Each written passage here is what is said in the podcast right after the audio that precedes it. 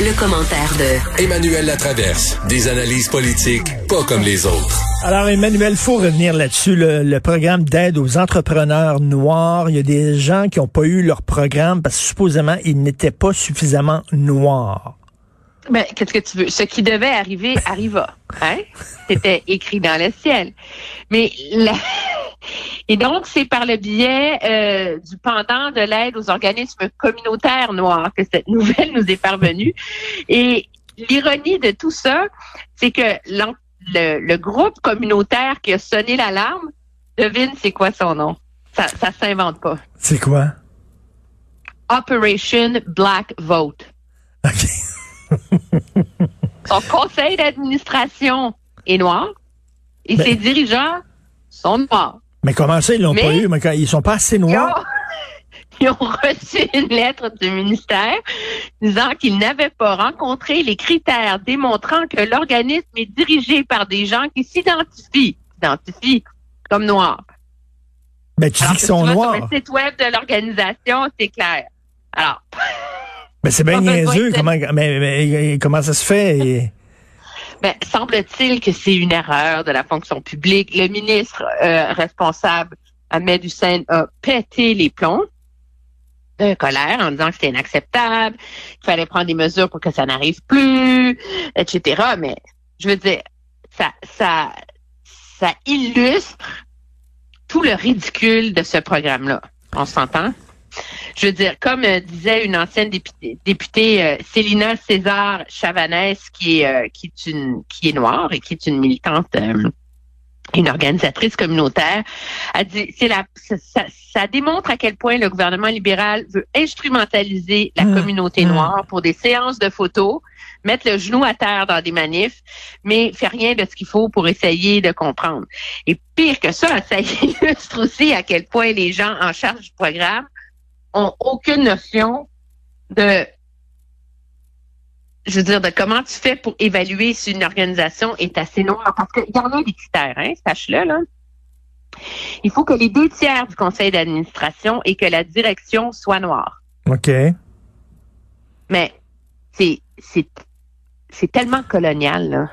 Oui, mais oui, tout à fait. Écoute, parce que je veux dire, si, si, si on en connaît des noirs euh, qui sont plus foncés que d'autres, puis des noirs qui sont plus pâles que d'autres, puis là, est-ce qu'on va commencer à, essayer de, de, voir le, pourcentage de sang noir qui coule dans tes veines?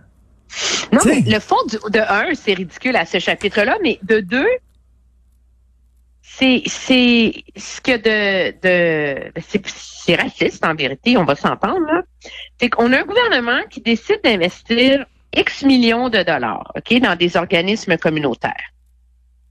Et là, l'enjeu, c'est pas c'est quoi la meilleure façon d'aider les communautés minoritaires, c'est à, à, venir en aide à des organismes communautaires qui euh, travaillent pour l'égalité, l'aide aux personnes racisées. Là. Non, non. Hmm. C'est comment on va donner de l'argent à des groupes noirs. Alors, c'est carrément acheter des votes de la communauté noire. Parce que fais le calcul. Tu as deux organismes. Un qui est entièrement dirigé par des Noirs, puis l'autre dont le but c'est, euh, je, je sais pas moi, venir en aide aux enfants pauvres de la communauté noire. Puis tu un autre organisme communautaire qui vient en aide aux enfants pauvres d'un quartier où ce ne sont que des immigrants. Mm.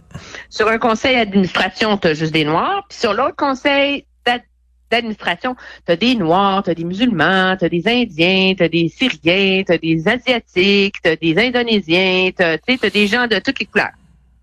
Alors là, les deux organismes, il y en a un qui va avoir de l'argent du fédéral, puis l'autre l'aura pas.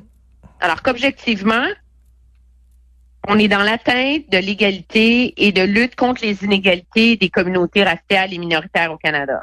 Non, non, mais c'est comme tu dis, c'est vraiment ridicule. La lutte contre le racisme, c'est d'abord enlever les obstacles qui fait en sorte que des gens racisés aient de la difficulté à, à, à, à avoir la place qu'ils méritent dans la société. Une fois que tu as enlevé ces obstacles-là, sais, je, suis pas sûr, moi, que la discrimination positive soit une bonne chose, parce que dans la discrimination positive, il y a le mot discrimination. Et Martin Luther King disait, je rêve d'une époque où mes petits-enfants ne seront pas jugés à la couleur de leur peau, mais seulement à, à leur caractère.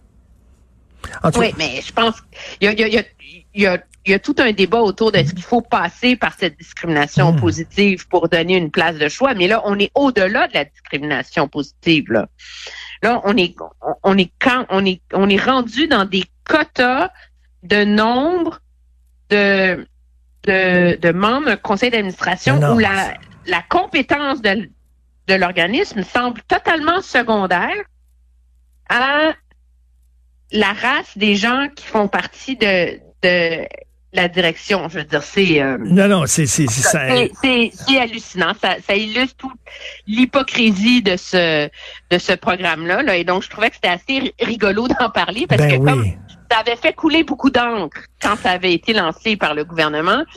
Ça a repris euh, même pas six mois pour qu'on se rende compte que finalement, il y avait des critères de puis là, je cherchais le nom parce qu'en anglais, on dit blackness. Blackness. On peut pas dire Mais là, noirceur. Alors, on peut dire noiritude, noirceur, noiritude. Je je sais pas. Ah, c'est c'est c'est c'est c'est vraiment fou. On dirait le Congo belge. Euh, Biden qui a annulé Keystone, là Trudeau qui va être lui qui se dit Monsieur écolo, Monsieur vert, qui doit défendre le pétrole. Ben, c'est surtout que M. Trudeau a décidé de, de, de tourner là. C'était quand même assez... Euh, mardi, la première fois qu'on s'en est parlé, la ligne du gouvernement et dans son point de presse, M. Trudeau disait, nous allons plaider la cause de Keystone, nous y croyons, c'est un projet important, etc. Et là, Biden est élu, euh, Biden est assermenté, Biden signe le décret et le message du gouvernement, c'est nous sommes déçus, mais nous reconnaissons et nous respectons que comme président, il rempli une promesse électorale. Alors, qu'est-ce que ça veut dire? C'est genre, on pourrait mettre la, la chanson de Nathalie Simard, tourne la page. Oui. c'est dans, l'esprit du gouvernement Trudeau. Puis je pense qu'ils font le bon calcul. Là. Une nouvelle administration, tu as deux choix. Soit tu mènes un combat futile, perdu d'avance, ou tu dis, bon, ben on l'a perdu, celle-là, on va se concentrer sur le reste. C'est le bon calcul de la part du gouvernement. De toute façon, je faisais remarquer hier, il a déjà joué dans ce film-là. Hmm. Obama a posé le veto sur Keystone trois jours après la sermentation de Justin Trudeau, la première fois. Ça n'a pas empêché les, les, deux administrations d'avoir des sublimes relations. Le problème, le problème pour M. Trudeau en est un politique. C'est que M. Kenny, hier, est pris dans ses propres choix politiques parce que lui a, a investi 1,4 milliard de dollars de l'argent des Albertains dans le pipeline en mars dernier. Alors là, c'est lui hier a fait une conférence de presse dans laquelle, euh, je veux dire, on, on ajoute l'insulte à l'injure, c'est un coup de poing au hmm. ventre de des meilleurs amis des États-Unis. Et lui s'est rendu, il somme le gouvernement Trudeau de mettre en place des tarifs punitifs, donc de lancer une guerre commerciale contre la nouvelle administration Biden. Non, non, non. Pour sauver un pipeline que M. Biden ne va jamais approuver. Ben oui. Il a toujours été contre.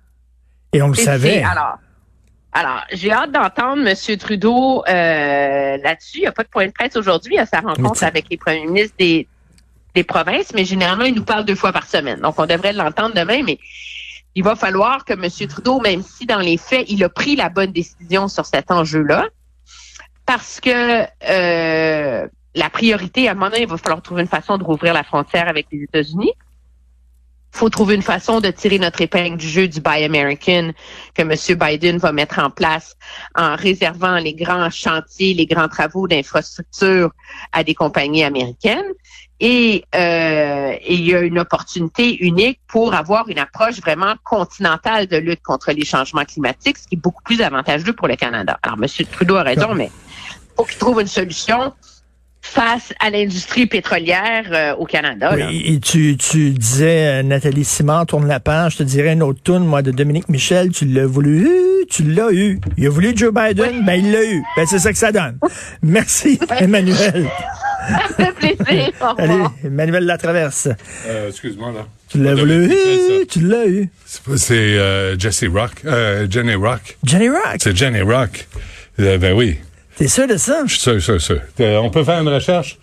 Euh, Carl, Carl? Tu l'as voulu, tu l'as eu. On ça, pourra, on pourra la faire jouer même. euh, tu veux, je, je te dis, c'est. Je- au début, je, je disais c'est Margot Lefebvre. Là, les gens qui écoutent disent qui? Tu sais, j'ai un jeune de mes amis, à un moment donné, il est allé euh, dans une station d'essence, puis euh, celle qui, la pompiste, c'était. Margot Lefebvre. Ben oui, je le sais. Est morte, serveuse chez Saint-Hubert, qui est un métier tout à fait noble. Ben oui. Tout à fait correct. Il y a des fois que si tu veux, t'es en onde, puis des fois, tu l'es plus. Puis il y a des problèmes techniques, puis il y a des fois des problèmes on va, on va finir de même, toi. puis Nous autres, ben, Ouais. c'est maison. Toi, tu vas travailler. Hein? Annie Cordy. Non, mais ça, c'est la version française. Ouais. Pas française, Achille. Pousse pas ta loque, là. Tu le sais, hein? Il y a une version québécoise aussi de ça. T'es limite, là. Tu le sais, t'es sa ligne, là. Bon. Pousse pas ta loque. On est, quoi? On est au Québec, ça. On aime les, les mauvaises versions des, des chansons. On va finir de même. Toi, tu vas travailler une Ça cour à bien. bois. Ouais. Moi, J'ai travaillé dans une cour à bois, moi. M- mon père était travaillé dans une cour à bois. Gabi Et- Laplante. C'est qui? Gabi Laplante. Gabi la plante. Pensais, regarde, elle chante comme Jenny Rock. On était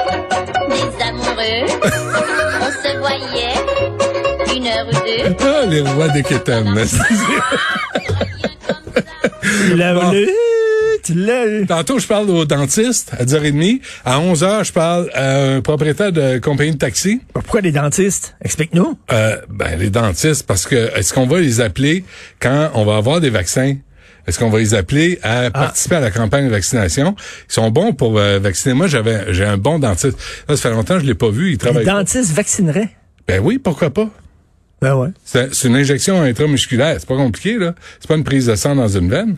Euh, fait que ça, à 11 heures. Il y a un gars ici au parc Hein? Émilie Gamelin aussi, il fait des bonnes euh, Ouais. injections. Il On peut, on pourrait-tu- peut, ouais, pourrait-tu on peut prendre le numéro se mettre en ligne pour Johnny, Johnny le piqueux.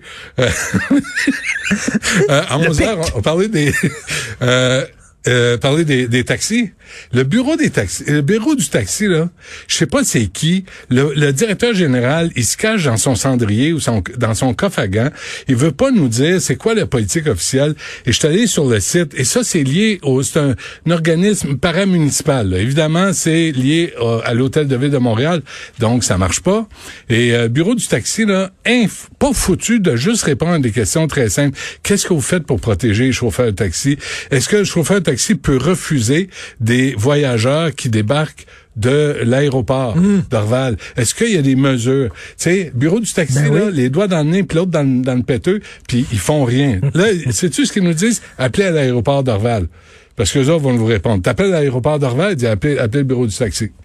Bienvenue euh, c'est à la Maison de Fou, au Québec. Puis à midi, euh, euh, Catherine Loubier, qui est déléguée du Québec à New York.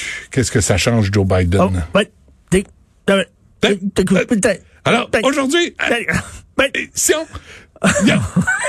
Sinon, on va, on va t'écouter bien est-ce qu'on a sûr. des techniques? Merci Benoît, on va t'écouter tout ça. Regarde. Faites-le courir, le hamster, dans roue pour faire l'électricité. On va y arriver. Luc Fortin, merci beaucoup. Carl Marchand, Maude Boutet à la recherche, Achille Moinet à la console de Achille. réalisation. Achille? Ouais. Achille. Qu'est-ce qu'il y a? Achille, on te dit on t'aime, lâche pas. Ah, c'est ça que tu voulais dire? Oui, puis je t'expliquerai pourquoi après. OK. Il veut pas que j'en parle. OK, parfait. Euh, écoute, euh, on se reparle demain 8 h pour on écoute Benoît. C'est moi. On s'est voulu. Oh, sais-tu?